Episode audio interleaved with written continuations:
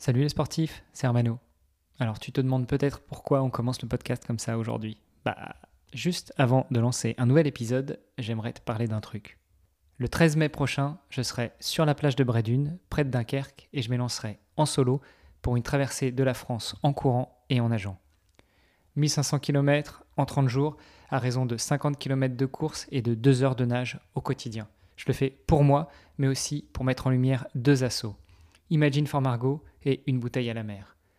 Aujourd'hui, la prépa avance vite et bien, mais c'est franchement pas facile de courir plus de 150 km par semaine tout en alliant un job à temps plein et une famille à chérir. Et justement, ce qui m'aide à encaisser la charge physique, à mieux me comprendre, à mieux prioriser et à mieux vivre la difficulté de ces situations, c'est une rencontre que j'ai faite au détour de l'enregistrement d'un épisode de podcast. À ce moment-là, j'ai eu la chance de rencontrer Marc Muezza, qui est depuis devenu mon préparateur mental. Pour moi, avant, la prépa mentale, ça relevait un peu du mystique, de l'ésotérique, du trifouillage de cerveau. Mais plus on avance avec Marc et plus j'en découvre les bienfaits. On travaille sur les valeurs, les besoins, l'équilibre et la définition de mes objectifs, qui me permettent de progresser chaque jour et pas uniquement dans le domaine sportif. Je suis aussi devenu un meilleur professionnel, un meilleur papa et un meilleur époux. Alors, chère auditrice, cher auditeur, si tu veux en savoir plus sur Marc, je t'invite à aller faire un tour sur agri2pa.me slash mrc. Tu pourras découvrir le portrait audio de Marc et tous les moyens de le contacter de ma part pour tester son approche. Allez, c'est parti pour un nouvel épisode.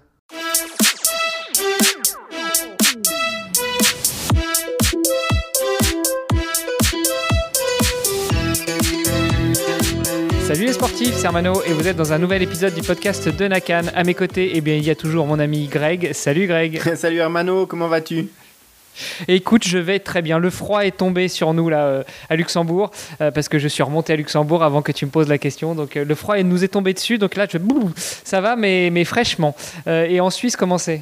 Bah écoute, ici ça va, le temps il est un peu mitigé, hein, comme c'est souvent le cas dans cette partie de l'année, mais, mais non, ça va, je me plains pas. Bon, et bah, de, l'autre côté du fil, nous avons euh, quelqu'un qui est un petit peu plus chaud, je pense, euh, parce que là, tu, es parti en déplacement. Nous recevons Steven Le Yarrick. Salut Steven. Salut, comment ça va? Eh bah, écoute, nous, ça va très bien. Euh, alors, je disais que tu es dans, un, dans une contrée où il fait un peu plus chaud. Tu es parti au soleil prendre quelques jours de repos, c'est ça?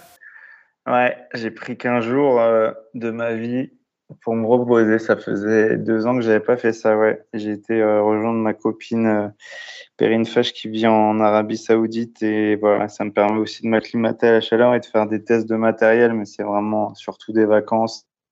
Et, voilà, mais j'avais des pneumatiques à tester et puis euh, deux, trois protocoles à la chaleur. Donc voilà, ça tombe bien. Bon, malgré tout, euh, le protocole à la chaleur, euh, le matos et tout, euh, tu as déjà testé dans ton dernier projet de Namibie. Enfin, on va y revenir. Mais, mais déjà, ce que je te propose, c'est de te laisser bah, le micro quelques minutes pour que ceux qui, s'il en existe, ne te connaissent pas, sachent un petit peu qui est notre invité aujourd'hui. Ah, si, je pense qu'il y en a des, millions et des millions qui ne me connaissent pas et, c'est tant mieux. Mais je m'appelle Steven Le Yarrick, je suis aventurier professionnel.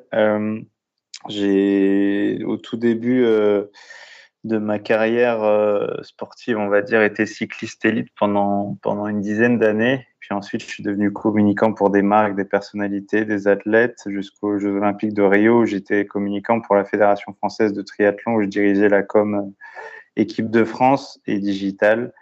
Et, euh, et voilà, et ensuite, j'ai décidé d'aller au bout de mes rêves d'aventure après un long passage dans, dans l'Himalaya et, euh, et, voilà. Donc j'ai traversé l'Himalaya en vélo j'ai fait Paris Dakar en 20 jours euh, en vélo aussi. Enfin j'ai quelques records à vélo euh, le Kilimanjaro le lac Baïkal etc et puis et puis voilà. Et puis là je reviens de de, de Namibie où j'ai fait un projet on va dire estival. C'était mai juin dernier. Et, et ensuite j'ai enchaîné avec une course qui s'appelle Northscape 4000 que j'ai que j'ai gagné avec 30 heures d'avance et, avec pas beaucoup de sommeil. Mais voilà, donc je fais des courses d'ultra-endurance et des aventures euh, souvent à vélo.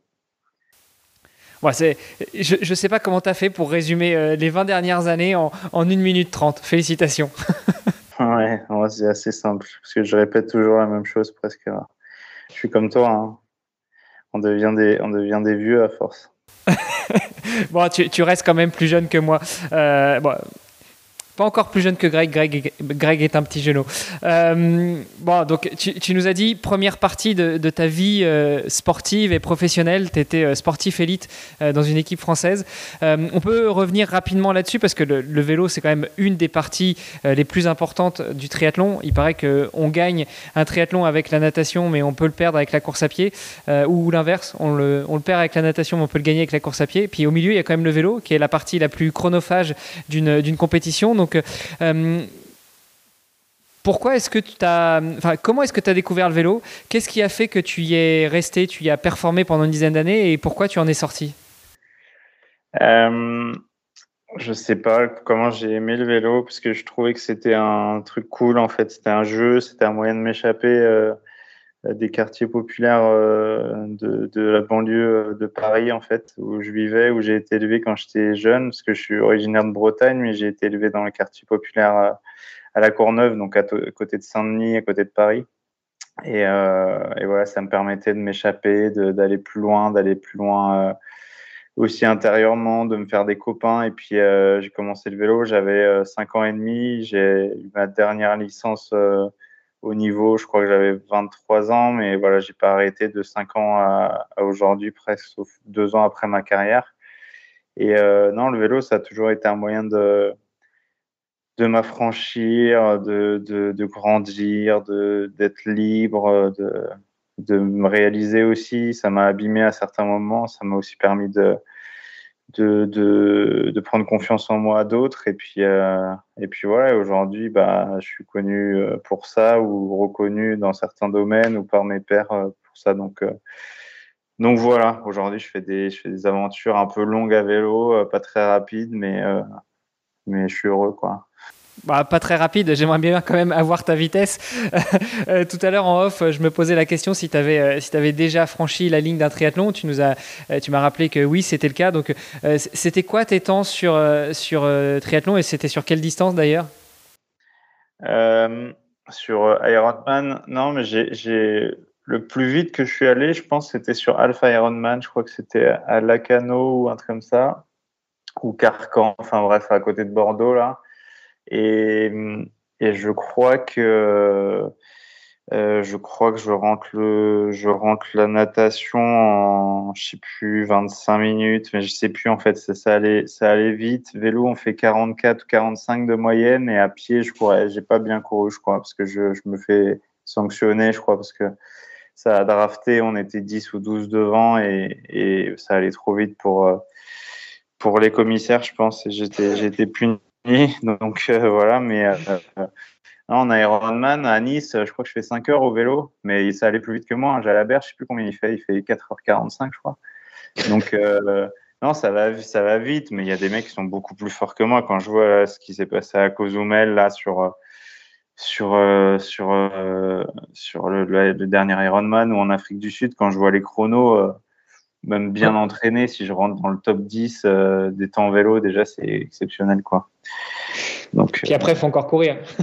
ouais, c'est ça. Et moi, je cours, je cours pas. Quoi. Je sais pas, je dois. Euh, mon meilleur marathon sur Iron, ça doit être 4 heures. Donc, euh, si tu rentres pas moins de 3 heures, euh, bah, tu es déjà hors du top, du top 20 de l'épreuve. Donc, c'est réglé. Quoi. Non, maintenant, je suis trop gros, je suis trop lourd, je suis j'avance plus. bon, j'aimerais quand même bien av avancer à ta vitesse. Euh, euh, et, du coup, donc euh, là, ton expérience sur Ironman, ton expérience sur triathlon, elle s'est arrêtée là après deux Ironman ou tu avais déjà testé des distances un peu plus courtes? Enfin, tu nous as dit que tu avais fait des halfs, mais ça, a duré combien de temps? Et, en fait, qu'est-ce qui a fait que tu es passé à autre chose? Oh, j'ai arrêté le triathlon quand j'ai arrêté de bosser pour la Fédé.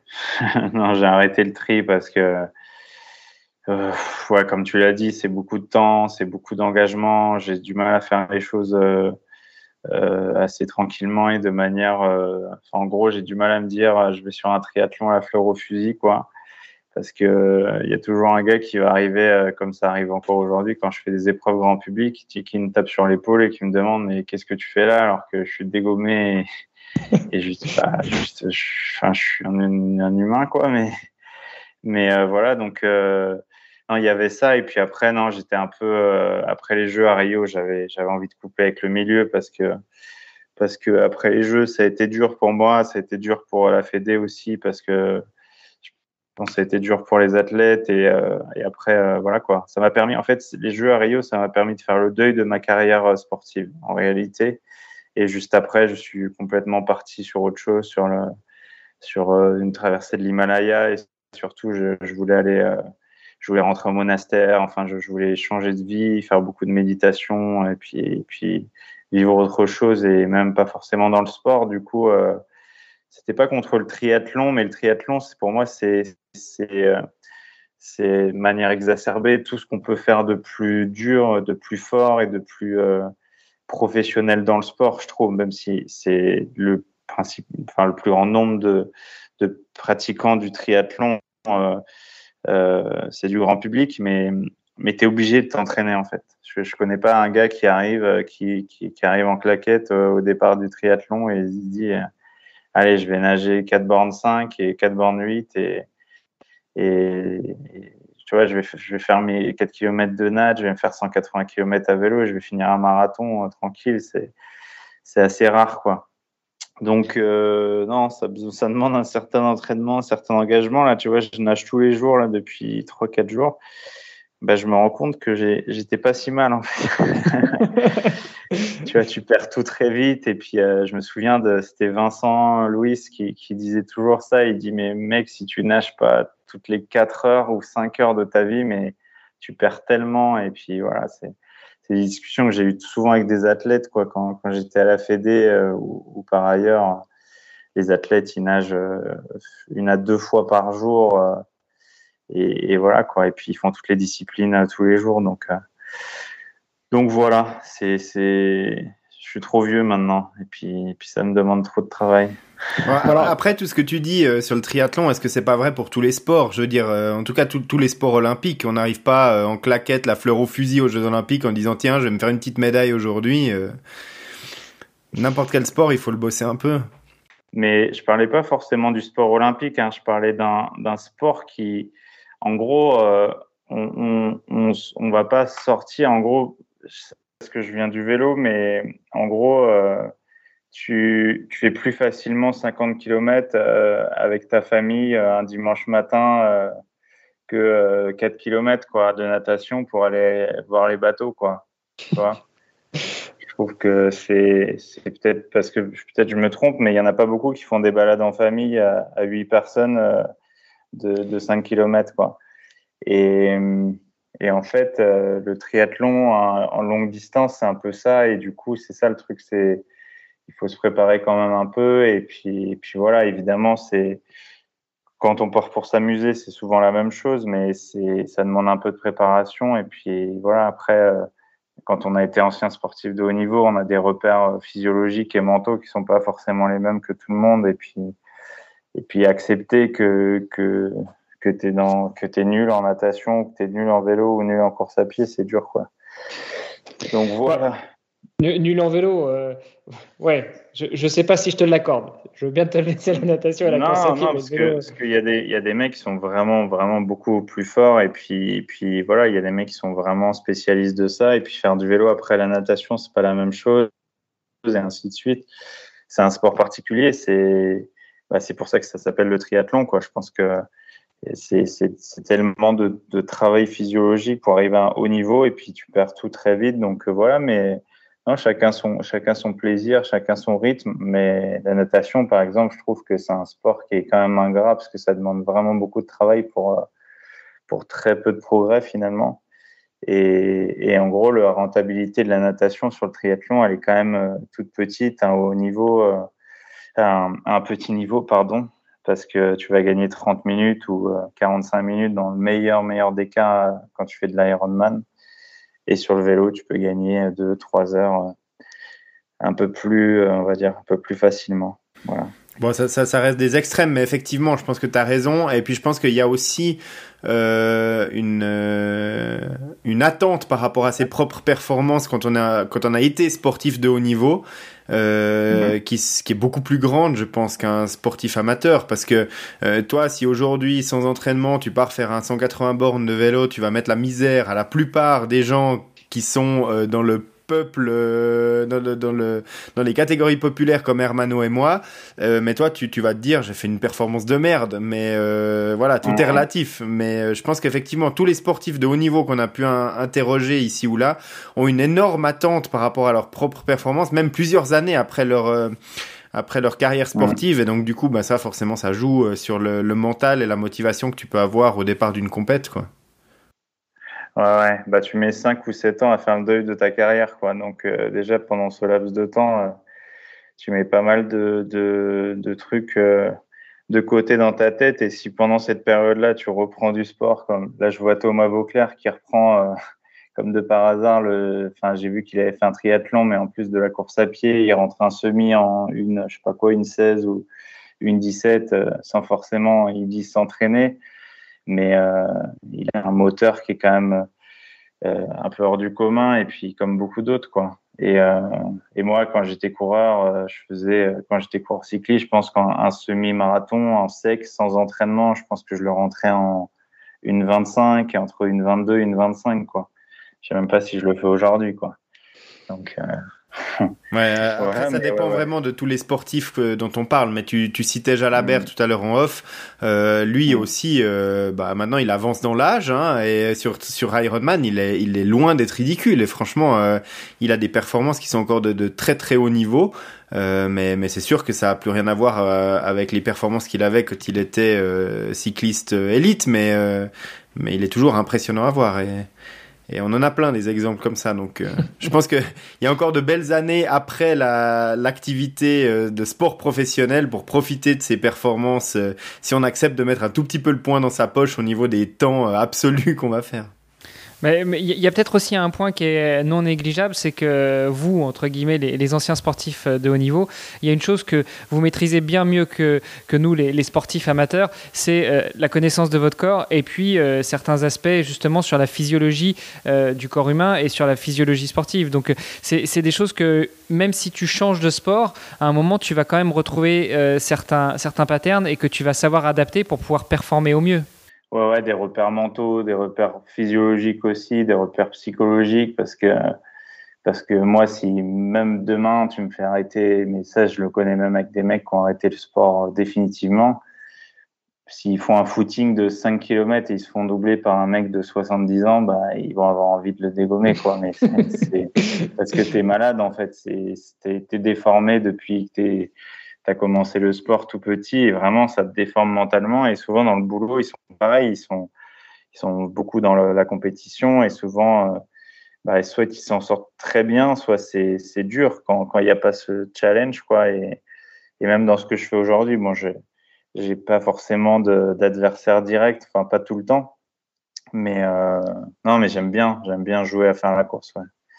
Ça reste toujours ça. Et puis après, il y a plein de, ouais, dans l'eau, etc., les sensations, apprendre à connaître son corps, euh, son mental aussi. puis, euh, ouais, je pense que c'est ouais, c'est essentiel, notamment de, quand on transfère sur d'autres sports, on progresse euh, très vite, quoi, parce qu'on a confiance, et puis la confiance en nous aussi, qui, est, qui existe, et tu sais, que as, tu sais que tu reprends vite la forme et tout.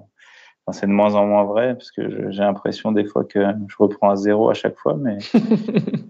bon, alors, du coup, on a fait un, rapide passage sur, euh, sur ton passé de, cycliste, sur ton passé de triathlète. Euh, tu l'as dit, tu n'as malgré tout pas raccroché le vélo complètement puisque euh, tu as continué dans la voie de l'aventure. tu nous as parlé tout à l'heure de ta du temps que tu as passé dans l'Himalaya. Euh, tu, peux euh, revenir dessus et puis euh, peut-être nous, en dire un petit peu plus sur l'aspect technique. Comment est-ce que tu as géré tout ça? Avec quel type de vélo? Avec quel matériel? Est-ce que tu étais accompagné tout seul? Comment tu trimballais ta tente, etc. il y a eu deux, y a eu deux, deux Himalayas.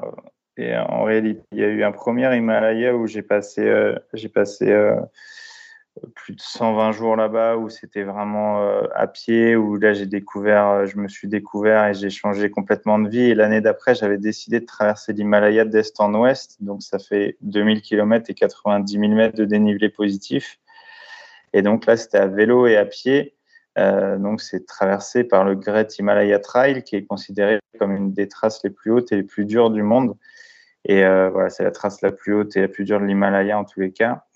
Et euh, voilà, donc ça fait à peu près 4, un peu plus de 4000 mètres de, dénivelé, euh, de, de, de, moyenne, euh, on va dire, euh, en altitude sur tout le projet. Il y a eu 15 passages au-dessus de 5000, deux passages à 6000. Enfin, c'est, c'est une aventure euh, assez engagée quand même. Et j'avais décidé de le faire en vélo pour les raisons que j'ai évoquées juste avant, mais aussi parce que c'est le, enfin, ce, ce, pays a changé ma vie et du coup, voilà donc techniquement, je suis parti avec un vélo qui était euh, au départ, je ne sais pas s'il était vraiment fait pour ça, quoi, parce qu'il coûtait 999 euros et, et c'est le seul vélo que j'ai trouvé euh, pour moi et puis pour mon movie maker parce que c'était diffusé euh, à la télévision en fait. J'avais mmh. décidé de d'essayer de transmettre ça en live et de me dire que c'était possible de transmettre une aventure aussi difficile et puis dans des contrées vraiment lointaines euh, au plus grand nombre à la télévision française.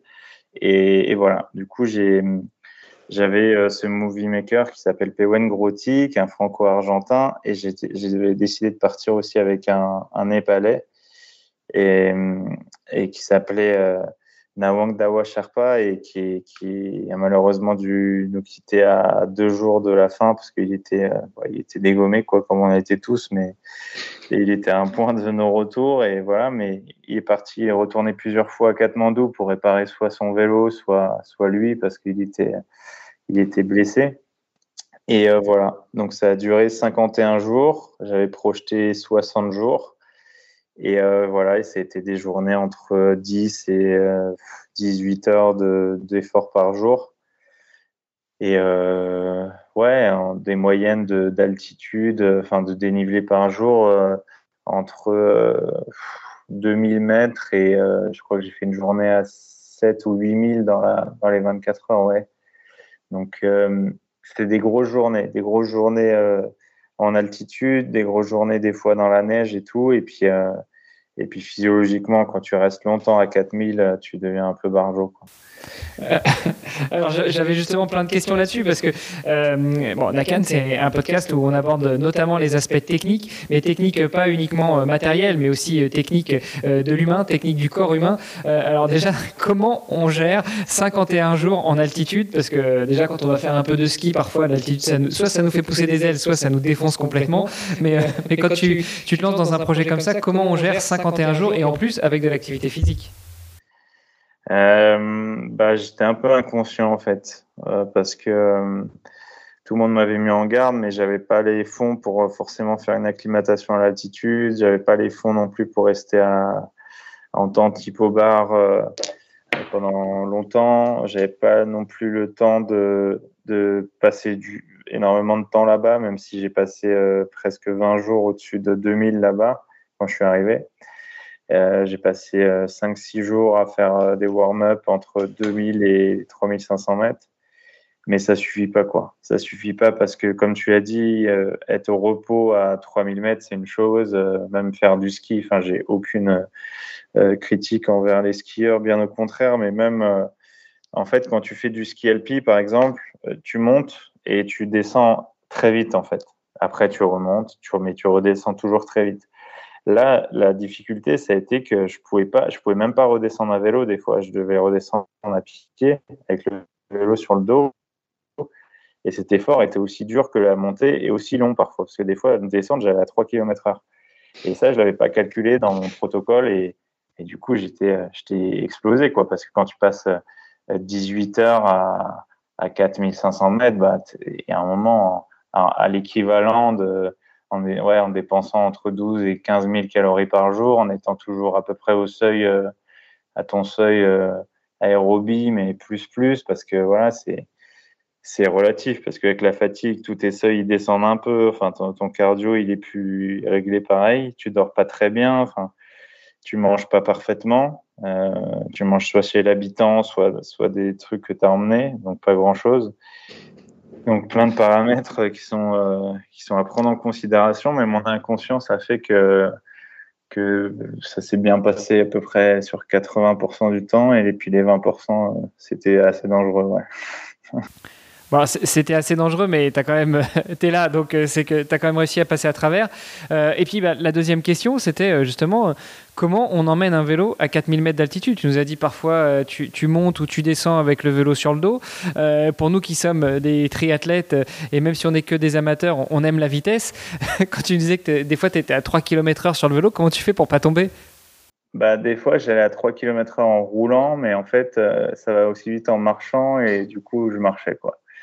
Et je portais le vélo, donc euh, le sac plus le vélo, des fois ça faisait 30 à 35 kilos et je portais euh, des fois pendant 15 heures d'affilée.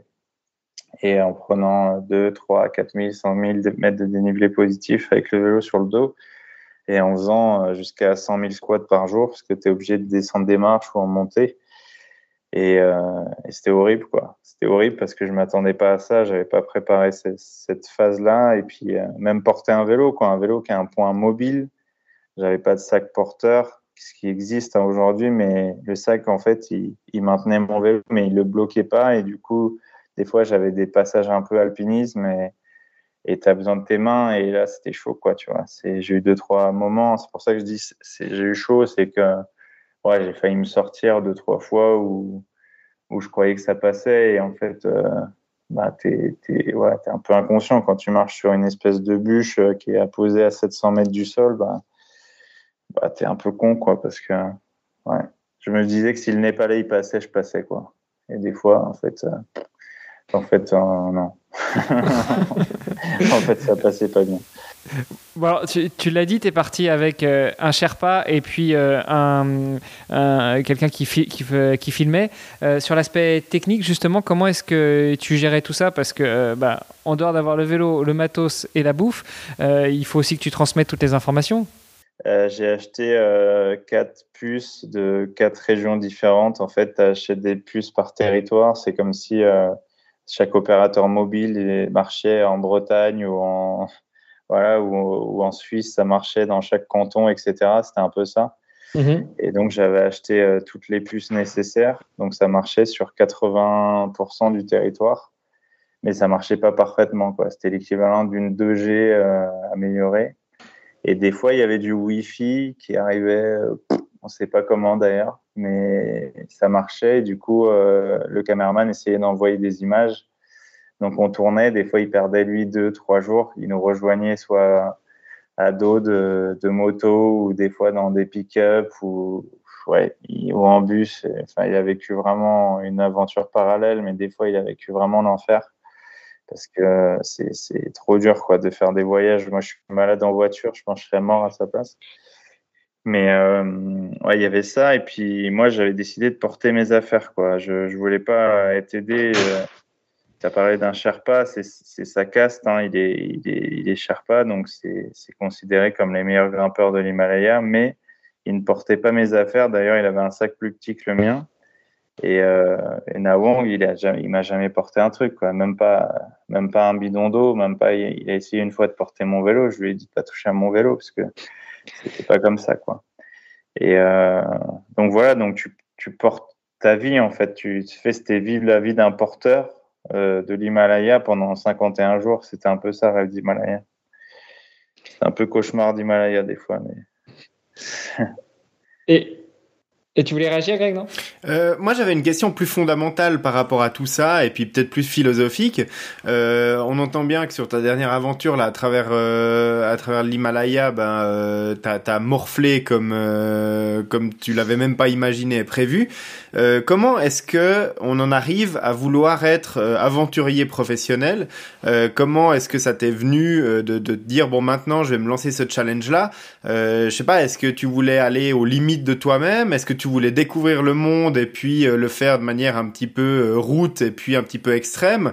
Est-ce que tu voulais, euh, je sais pas, voilà, essayer de, voir quelles étaient les limites du corps humain et puis de contribuer un peu à la science par rapport à ça Et puis ensuite, deuxième partie de la question, comment est-ce qu'on le finance, euh, ce, ce, fait de devenir aventurier professionnel? Parce que quand tu me dis euh, au tout début du podcast, bon, ok, je suis aventurier professionnel, moi, j'ai la tronche de Mike Horn qui vient dans ma mémoire euh, tout de suite parce que c'est un peu le seul que j'arrive à identifier en étant comme ça. Puis bon, bah lui, j'imagine qu'il a des contrats avec avec des marques, avec avec du sponsoring, avec des médias qui lui payent une couverture de ses aventures, etc. Comment est-ce que ça s'est passé et comment est-ce que ça continue à se passer pour toi Donc voilà, première question, première partie de la question, euh, comment est-ce que tu en es arrivé là? Puis ensuite, comment est-ce que tu as réussi à en arriver là au niveau euh, support financier et puis euh, arriver à en vivre? Bah, ça va ensemble en fait. Je pense que j'ai pas forcément décidé d'être aventurier professionnel. J'étais un aventureux, j'avais envie de découvrir en effet l'Himalaya et puis ensuite le monde et puis ensuite surtout moi-même et de le transmettre parce que je trouvais ça fou de, de transmettre des émotions alors que j'étais à l'autre bout de la planète et que, que, ça rendait des gens heureux, ça nous mettait du sens dans leur vie puisque euh, la première aventure dans l'Himalaya, j'ai eu énormément de retours. Et, et j'avais déjà des sponsors, j'avais déjà des supports, j'avais déjà des gens qui me donnaient de l'argent pour, euh, pour euh, réaliser mes rêves parce qu'ils n'avaient pas forcément pu réaliser les leurs ou, ils trouvaient ça admirable de, de, de, faire ce que je faisais, donc je trouvais ça cool. J'avais une couverture média qui était déjà bien parce que euh, bah, j'avais euh, moins de 30 ans et, et traverser l'Himalaya en le diffusant sur France Télévisions, qui est, qui est, voilà, ça faisait des audiences euh, des fois de plus d'un million de téléspectateurs, voire 3 millions. Euh, il n'y a pas beaucoup de gens qui l'avaient fait avant, et notamment en France, je pense. Donc, euh, donc voilà, après, euh, devenir aventurier professionnel, je dis juste ça parce que c'est mon travail. Euh, je pourrais dire réalisateur de documentaires, je pourrais dire que j'écris des livres, je pourrais dire que, que je prends des photos et que, que voilà, je pourrais, dire mille choses, mais ça veut juste dire quelqu'un qui fait des aventures et qui essaie de les transmettre à travers des, documentaires ou, des écrits ou ses réseaux sociaux aujourd'hui, puisque les aventuriers qui sont pas 2.0 il n'y a plus beaucoup. Euh, on n'est plus euh, Jean-Louis Etienne qui écrivait un livre euh, peut-être les 2, 5 ou 7 ans. Et aujourd'hui, les mecs, ils écrivent un post tous les deux jours sur leurs réseaux sociaux. Donc, je ne sais pas comment tu deviens aventurier professionnel. En tous les cas, je pense que c'est le jour où tu arrives à gagner de l'argent avec ça. Et pour ça, je pense qu'il faut être un peu médiatisé, il faut être un peu suivi, euh, et puis après, il faut avoir des partenaires, des sponsors. Et puis, euh, et puis ça, Hermano, on avait discuté dans un podcast euh, chez lui précédemment, mais c'est c'est beaucoup de boulot parce que parce que des fois c'est plein de frustration. je pense que Mike Horn il a beaucoup beaucoup galéré au début. Aujourd'hui ça va un peu mieux parce qu'il est devenu mainstream beaucoup grâce à la télé-réalité. Parce que je pense qu'il y a cinq ans il n'y a pas grand monde qui le connaissait encore. Euh, moi, je le suis depuis 10, 10 12 ans et, et voilà, quoi. Avant, personne ne le connaissait, personne ne savait qu'il avait fait l'altitude zéro. Et puis, moi, personne ne sait peut-être que j'ai traversé l'Himalaya parce que les gens voient ce qui, est actuel. Mais, euh, je pense qu'il y, a un copain qui m'a dit ça il y a 5 ou 6 ans maintenant. Il m'a dit, Steven, on met 10 ans pour réussir du jour au lendemain. Et cette citation, je le dis à tous les jeunes que je rencontre. Voilà, on met 10 ans pour réussir du jour au lendemain. Alors, je ne sais pas s'il y a une solution pour devenir aventurier professionnel ou pour devenir Steve Jobs, Mike Horn ou, Thomas Pesquet, mais, mais je pense qu'il faut bosser. Et puis, euh, puis après, les partenaires euh, privés, publics, ou, ils viennent quand tu quand as tellement d'énergie et tellement d'envie dans ce que tu fais. Et puis, quand tu es un peu suivi, euh, les marques, elles ont envie de suivre aussi. Et puis, et puis je pense quand, quand tu sincère, quoi. Bah alors ça, c'était ta première aventure, en fait, c'est vraiment ce qui a lancé justement ta, carrière d'aventurier professionnel, pour ainsi dire. Alors, du coup, maintenant, j'hésite un peu à employer ce terme-là par, rapport à ce que tu viens de nous dire. Mais, euh, et, puis, bah, tu t'es pas arrêté là, tu as continué dans les aventures. Euh, tu as découvert aussi un autre type de vélo, qui n'était pas le vélo que tu avais ramené avec toi à l'Himalaya, mais euh, ces, vélos qui sont très tendance, qu'on appelle le, gravel. Euh, et puis, tu t'es décidé à, lancer des choses autour du gravel. Ouais, ouais, ouais. Bah, C'était la frustration de l'Himalaya déjà qui, qui m'a fait, qui m'a fait ensuite monter des aventures déjà plus engagées on va dire, sur la planète avec un projet qui qui est, un projet de longue durée qui s'appelle le projet 666, qui est de traverser les six déserts les plus hostiles du monde sur six continents en six fois un mois. Un projet que j'ai commencé l'an passé en Namibie. Et que ça soit après l'Himalaya, après Dakar, après après toute, chaque aventure, j'ai toujours cette frustration de me dire, j'ai l'impression de faire rêver les gens, mais je les mettais pas en action en fait. Et j'ai monté un truc euh, il y a un peu plus d'un an maintenant qui s'appelle Gravelman, en ayant l'idée euh, un peu euh, certaine de, de je me disais qu'en mettant les gens en action, bah, je leur permettais non pas juste de rêver, mais de réaliser un peu leurs rêves et puis de leur transmettre un peu de ce que je faisais en, en accéléré sur un week-end sur 350 km en moins de 50 heures. Euh, je trace deux parcours, un parcours route et un parcours gravel. Et puis, euh, et puis je me dis que les gens, euh, les gens, s'ils vont au bout de ce truc, ils comprendront un peu mieux ce que je fais. Et puis surtout, ça les rend fiers d'eux, quoi. Fiers d'eux, de fiers, fiers de ce qu'ils font. Et puis c'est eux qui l'ont fait, c'est pas moi qui leur ai donné dans la main, quoi. Pas comme un livre, pas comme un documentaire ou ou pas comme euh, beaucoup de choses qui se font dans la vie et quand tu regardes la télé et puis euh, et là, c'est eux qui font quoi. Bon, et puis euh, euh, je ne sais pas si tu as suivi, Greg, mais euh, tout à l'heure, vous avez parlé de, vous avez parlé de Mike Horn. Steven, tu as parlé justement que les aventuriers 2.0, maintenant, vous étiez tout le temps connectés, tout le temps en train d'échanger. donc, Greg, est-ce que tu as suivi l'histoire de Steven sur son projet Nabibi, justement, sur la, la première patte du, du défi 666 Non, non, malheureusement pas. Alors, je crois que es comme, Steven, tu es quand même le seul mec qui est né avec un vélo et qui arrive à faire des stories pendant tout son, pendant tout son projet. Donc euh, là, il faut que tu m'expliques comment, d'un point de vue à la fois technique mais aussi euh, euh, humain, tu arrives à tenir le vélo, à, bourriner comme un malade et à en même temps écrire des stories et en plus et en plus tout ça en ayant toujours du jus sur ton sur ton téléphone. Là j'ai carrément le nerf le canal carpien gauche euh, qui est, bouché et pas que le carpien. Il y en a deux en fait qui sont vraiment proches et les deux sont bouchés sur ma main gauche parce qu'en fait ma main gauche est toujours posée sur le vélo et j'utilise que ma main droite pour filmer. Et, ouais, ouais, je passe, euh, des fois je passe 3, 4, 5 heures par jour à filmer, à transmettre. Euh, en fait, ces images-là, je les prends aussi parce que je, fais des documentaires après et je me dis ce moment-là, je, je l'aurai plus jamais en fait. Et je veux pas l'oublier. Je veux que les gens ils, aient ça parce que euh, peut-être qu'ils viendront jamais en Namibie, peut-être que moi je, je reviendrai plus jamais. Et je veux, je veux garder ça quoi. Et surtout, je veux que les gens ressentent ce que ce que je vis, tu vois, rencontrer des girafes, tomber nez à nez sur euh, une dizaine de girafes et rouler avec des girafes avec mon vélo gravel, je trouvais ça complètement dingue, tu vois. Et, j'en ai rêvé longtemps de ce moment-là. Et tu vois, quand ça t'arrive, bah, tu, c'est un peu pas la consécration, mais tu, pleures parce que tu te dis, euh, bah, je suis fier de moi, quoi. Tu vois, je suis, je l'ai choisi, j'ai travaillé pour ça, j'ai financé ce projet. On me le donne pas, en fait. Il y a rien qu'on, tu vois, on te donne rien dans la vie. Il y a rien qui, qui m'est tombé dans la main comme ça. Je travaille tous les jours. Euh, bah, tu vois, là, je, vais encore travailler trois jusqu'à deux heures du mat tous les jours de ma vie.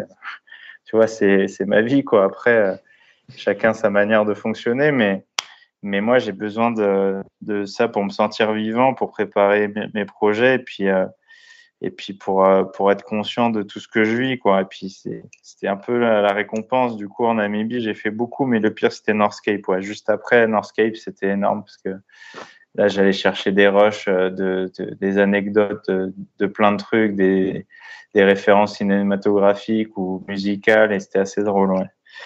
On a beaucoup rigolé, ouais. D'ailleurs, j'avais vu le groupe, euh, je sais pas si vous connaissez le groupe IAM avec Akhenaton, et je les ai rencontrés à Paris, et je leur ai dit que j'avais, fait danser des reines sur euh, IAM Petit Frère, et, ils ont beaucoup rigolé, ouais.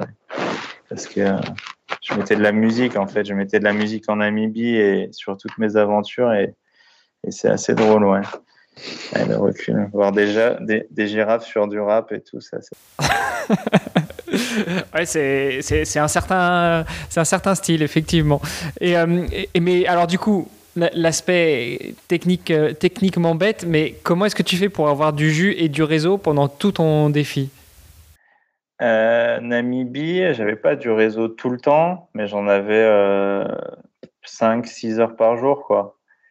Après, Northscape, euh, j'avais du réseau tout le temps parce que c'est en Europe. Dakar, j'ai acheté des puces euh, tous les 1000 km. Donc, j'ai acheté 5 puces. Paris-Dakar. Euh, après, non, Namibie, c'était assez facile.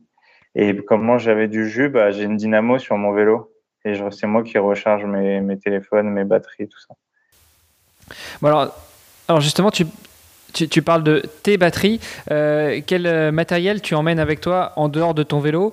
Euh, Je ne sais pas si, si, nos auditrices et nos auditeurs ont déjà vu des, des photos ou des vidéos de tes stories. On te voit avec un vélo harnaché, plein de sacoches, etc. Donc, qu'est-ce que tu mets dedans et, et, quels sont les, les, les, devices électroniques que tu emmènes avec toi? J'ai souvent deux téléphones, une GoPro et après pas grand-chose. J'ai plusieurs batteries de GoPro euh, et puis après des chargeurs, etc.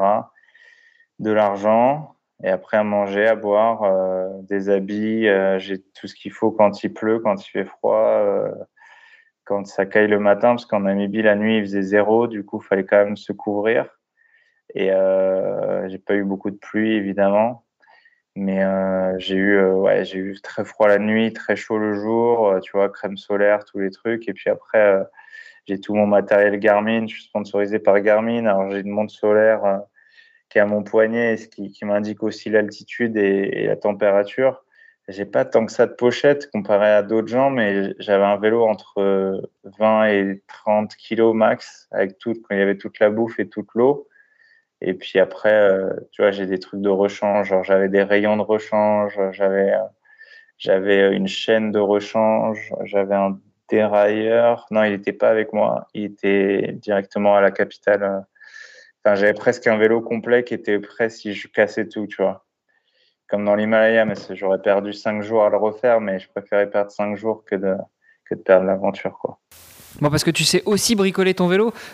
tu n'es pas uniquement un, pro qui roule. Bah non, je suis pas du tout un pro. Euh, et puis euh, non, je suis obligé. Après, je sais pas tout faire, tu vois. Je sais pas. Là, j'ai des problèmes avec ma fourche hydraulique. Je ne sais pas refaire l'hydraulique d'une fourche. Euh, euh, je ne sais pas refaire encore l'hydraulique euh, de mes freins. Enfin, si, je saurais le faire à la rigueur. Mais ouais, il y a des trucs que j'aime pas faire.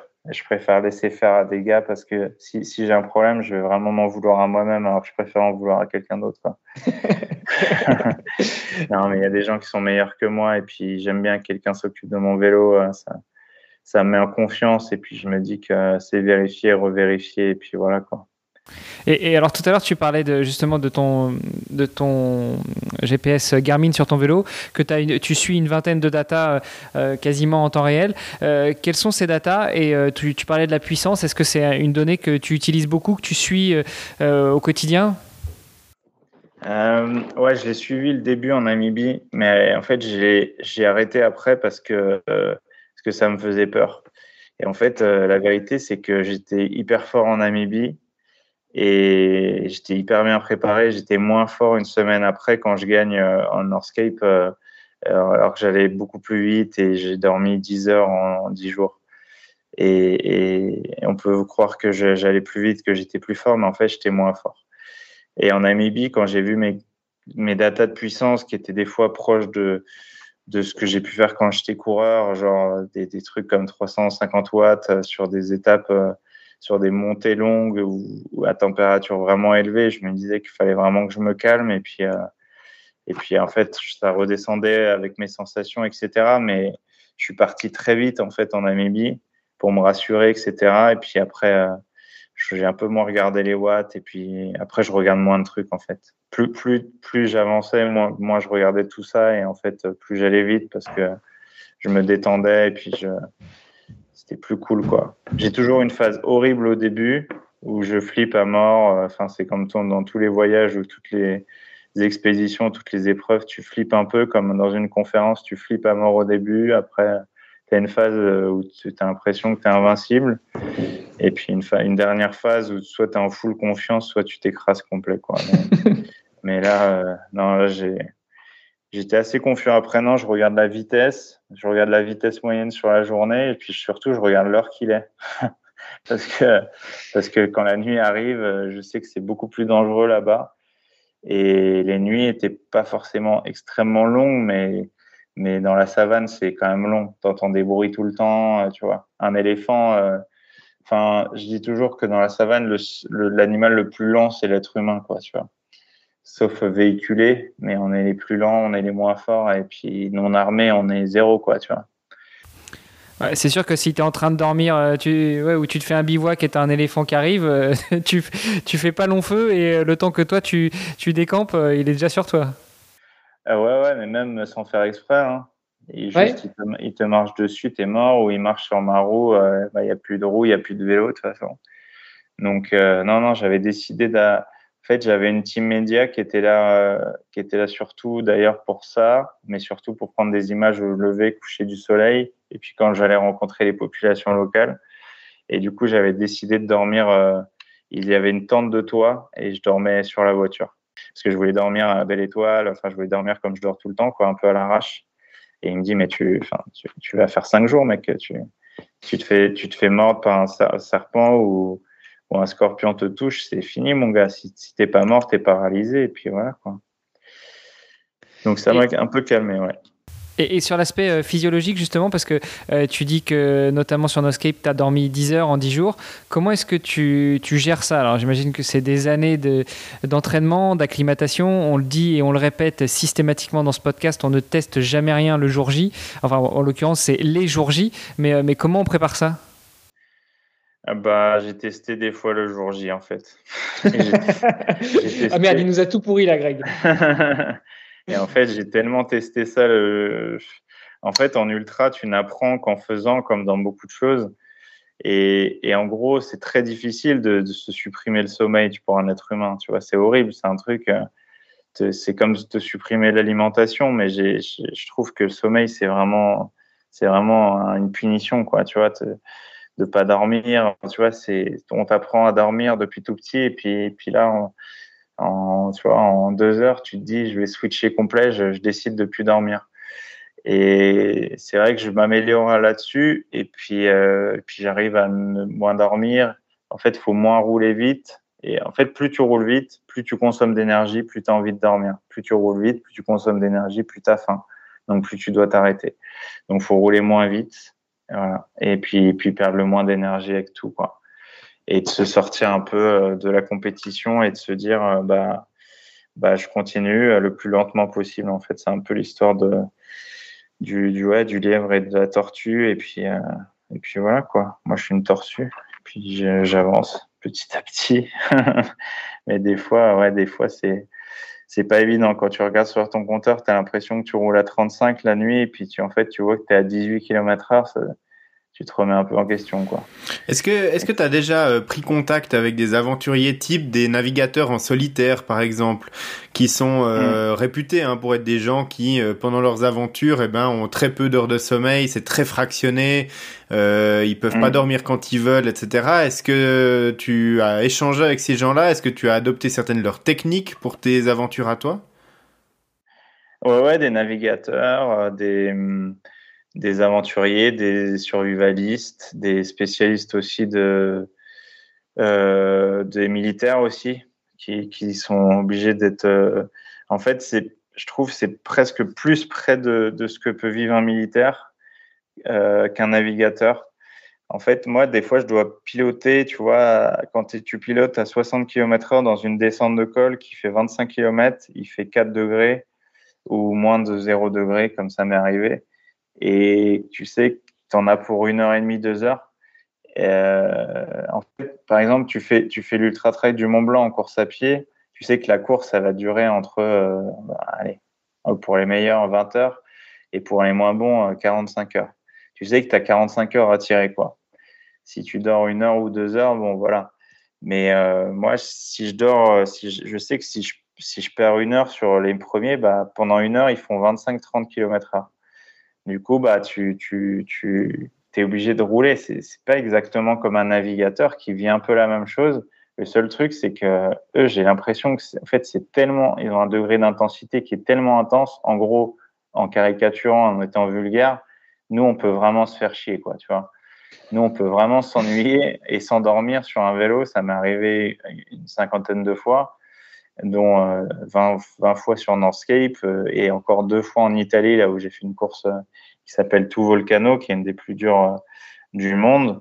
Et je me suis retrouvé sur une glissière de sécurité à gauche de la route. Alors je roule à droite et ça m'a réveillé pendant deux heures parce que ça m'a mis de l'adrénaline. Et puis voilà, mais j'aurais pu avoir un gros problème. Quoi. Et je me suis réveillé, j'ai pris trois cafés à la prochaine station-service et c'est reparti, tu vois. Mais c'est. Quand tu t'endors la nuit comme ça, et puis des fois je fais des jeux de, à la con de combien de secondes je peux tenir les yeux fermés, tu vois, la nuit. Et des fois, je m'endors en fait. Ça m'est arrivé deux, trois fois. c'est vraiment une mauvaise blague parce que tu, au début, tu, sais, tu trouves tous les jeux à la con pour euh, te, te, faire gagner du temps sur la nuit. quoi. Parce que les nuits en novembre, c'est horrible. Il fait nuit à, à 18h et il fait jour à 7h30. quoi. C'est tellement long. C'est tellement long. L'été, c'est facile. 22h, il fait nuit. 5h, euh, il fait jour. Ouais. Ouais, t'as même pas le temps de cligner des yeux, quoi. le clignement d'œil de, de 6 heures quand même, mais... ouais, mais justement, il, joue à savoir combien de secondes ça tient. Donc 6 x 6, 36, 360 secondes. Euh, 3600 plutôt. Mais oui, pour répondre à ta question, oui, j'ai déjà vu des navigateurs, j'ai déjà discuté de ça avec eux, mais eux, ils trouvent ça exceptionnel ce que je fais et moi, je trouve ça exceptionnel et, incroyable ce qu'ils font. Et oui, ils me donnent des techniques. Après, euh, je pense que la méditation au Népal m'a beaucoup aidé là-dessus et je pense que je, la conseillerais à tout le monde, quelle qu'elle soit, euh, parce que l'apaisement mental et le fait de se dire euh, la respiration aussi, se caler sur des cadences et, et se caler sur son, intensité à soi. Moi, j'ai tellement de gars qui m'ont déjà doublé de nuit qui m'ont même pas adressé la parole, tu vois, et que j'ai repris deux jours plus tard avec les larmes aux yeux et où ils pouvaient plus marcher, euh, tu vois. Donc euh, chacun c'est comme dans la vie, chacun sa cadence, chacun sa vie, chacun sa manière de faire. Et puis voilà, mais moi j'ai adopté des micro siestes de 5 minutes et, c'est comme ça que j'ai gagné Northscape parce que je fais trois micro siestes de 5 minutes, j'ai rattrapé un gars, je lui ai remis 6 heures, tu vois, dans la vue en 24 heures. Et le mec, il m'a vu, il m'a regardé, il était décapité, il me regarde il me dit Mais qu'est-ce que tu fais? Il me dit T'es pas fatigué alors que j'étais mort. Hein. Je lui dis Non, ça va. Et, à l'intox. Non, mais parce que je, pouvais pas lui dire que j'étais mort. Si je, je m'avoue à moi-même que j'étais mort, euh, déjà, je m'endormais en 5 secondes. Et puis, ouais, ça marche, c'est sieste de 5 minutes. Après, euh, au bout d'un moment, quand tu es vraiment au max, ça, ça marche plus bien. quoi. Il faut pousser à 20 minutes, 30 minutes. Et puis, euh, ouais. Mais des fois, je, me, je mettais le réveil au bout de 5 minutes, au bout d'une trente. En fait, le cerveau, il a juste besoin d'un reset, se dire, euh, bah, je m'endors, et puis ça repart, quoi. C'est de l'auto-hypnose, euh, on peut accélérer, quoi et, comment ça se passe une fois que tu passes la ligne d'arrivée, alors que tu es gagné ou pas, mais, mais euh, tu as, fini ton périple, euh, tu as un déficit de, sommeil de je ne sais combien de, je ne sais combien d'heures ni je ne sais combien de jours. Comment est-ce que euh, tu gères ça et comment tu récupères? Après Northscape, j'ai dormi de 21h à midi le lendemain. Mais je connais des gars qui dorment 24 heures d'affilée, ouais, même 30 heures certains. Mais moi, j'arrive pas à faire ça, ouais. Mais comme quand j'étais petit, hein, si je me couchais à, à 3 heures du matin, à 7 heures, j'étais levé, quoi. C'est chacun son truc, chacun son biorhythme et tout, mais, mais je pense que je, je sais pas si je si j'ai des qualités là-dedans. J'ai peut-être trop fait la fête quand j'étais coureur cycliste. Ça m'a aidé. Mais il y, a, beaucoup d'anciens, d'anciens junkies qui sont athlètes ultra endurance, ouais, c'est assez drôle. Des mecs qui, anciens fêtards et tout, et mecs, euh, les mecs qui te racontent leur vie, mais tu dis, ah ouais, c'est pour ça qu'il est fort. En fait, le gars, en fait, le gars, il a pas dormi pendant 10 ans de sa vie, quoi. Du coup, c'est plus facile de pas dormir en plein milieu de la Corse quand il fait 2 degrés, quoi. Mais euh, comment je récupère Franchement, je, je saurais pas te dire parce que après la Namibie, j'étais pas très fatigué en fait, parce que je, faisais des vraies nuits. De, moi, je peux dormir. Ah, si je dors entre 4 et 6 heures, euh, pour moi, je suis pas du tout fatigué. Mais quand je dors moins de une heure et demie par nuit, pendant 10 jours comme ça, après, tu as une fatigue centrale qui est vraiment importante. Et tu as tout le reste, en fait. Tu as tout le reste qui est. Tu fais des surcompensations physiologiques qui sont énormes. Tu vois, j'ai toujours l'impression que je suis gros, mais c'est parce que mon corps, il fait que stocker, en fait. Tu vois, les, mecs, ils me disent, putain, quand ils font un Ironman, putain, je suis gonflé et tout. Tu vois, deux jours après, oh, je suis gonflé. Alors, imagine, sur 10 jours, c'est l'équivalent de deux Ironman par jour pendant 10 jours en, temps de, course, tu vois. C'est, pour le corps, je pense, c'est horrible. Après, euh, je me sens pas détruit, tu vois. Je me sens pas plus détruit qu'après une année de, de, vélo sur route quand j'étais coureur ou, en fait, j'ai juste pas envie, tu vois. Maintenant, j'ai plus, j'ai plus envie de m'entraîner, par exemple. je, je me vois pas aller, euh, aller me mettre une séance. Euh, ah, allez, vas-y, je vais mettre 50 fois 30-30 dans un col. Hein ok, d'accord, tu vois, je, ne me vois plus faire ça, quoi, tu vois. Même des fois, 10, fois dans 30-30, ça me fait chier, quoi. ouais, mais ça, c'est parce que la Namibie, c'était plat. C'est un désert, donc c'est plat. ouais, j'aimerais bien. Déjà, la capitale, Windhoek, elle a plus de 2000 mètres, alors ça, ça peut donner une idée du dénivelé, ouais. Ouais, un léger petit dénivelé que, tu, as dû, euh, que tu as dû supporter. Euh, écoute, moi j'aurais encore des, des, milliers de questions. Greg, est-ce que tu veux intervenir? Et puis après, on va peut-être pouvoir libérer Steven parce qu'il commence à faire tard chez toi euh, ouais, moi j'avais une question, euh, une question qui, qui euh, ira bien pour commencer la phase de conclusion de l'épisode. C'est de toutes les aventures que tu as vécues et toutes les aventures humaines et tous les trucs euh, éprouvants que tu as rencontrés. Euh, est-ce qu'il y a un moment en particulier qui t'a frappé et puis un, un, truc que tu dis, mais là c'est dingue, je suis en train de vivre ça et puis c'est peut-être pour ça que j'ai décidé de, de, faire de l'aventure, en tout cas de, de, faire cette aventure là et puis c'est un truc que j'aurais pas vécu autrement et puis qui a peut-être, je sais pas, changé quelque chose dans ta vie ou, ou que tu as, tenu absolument à partager avec les gens ou euh, voilà, est-ce qu'il y a un moment particulier qui t'a marqué? Ouais, il y, a deux choses en fait. Les, les, ce qui m'a sans doute le plus changé, le plus satisfait, et c'est drôle parce que c'est ce que je rejette quand même un peu en ne faisant plus de haut niveau, c'est à chaque arrivée de projet, c'est toujours une fierté euh, ouais, incommensurable et je suis tellement fier de moi, fier de, mes équipes, de, des gens qui sont autour de moi, du public parce que c'est eux qui me poussent aussi. Et puis, et puis voilà, donc l'arrivée, euh, rêve d'Himalaya, l'arrivée à Dakar euh, où il y a plus de 100 personnes qui m'accueillent. Et, et, tout ça, c'est des moments qui resteront toute ma vie sur le Baïkal aussi, ou même entre Lhasa et Katmandou avec Perrine, où on, on arrive euh, à une statue. enfin bref, tous ces moments-là, c'est, ça a changé ma vie. Et l'autre chose, c'est les gens.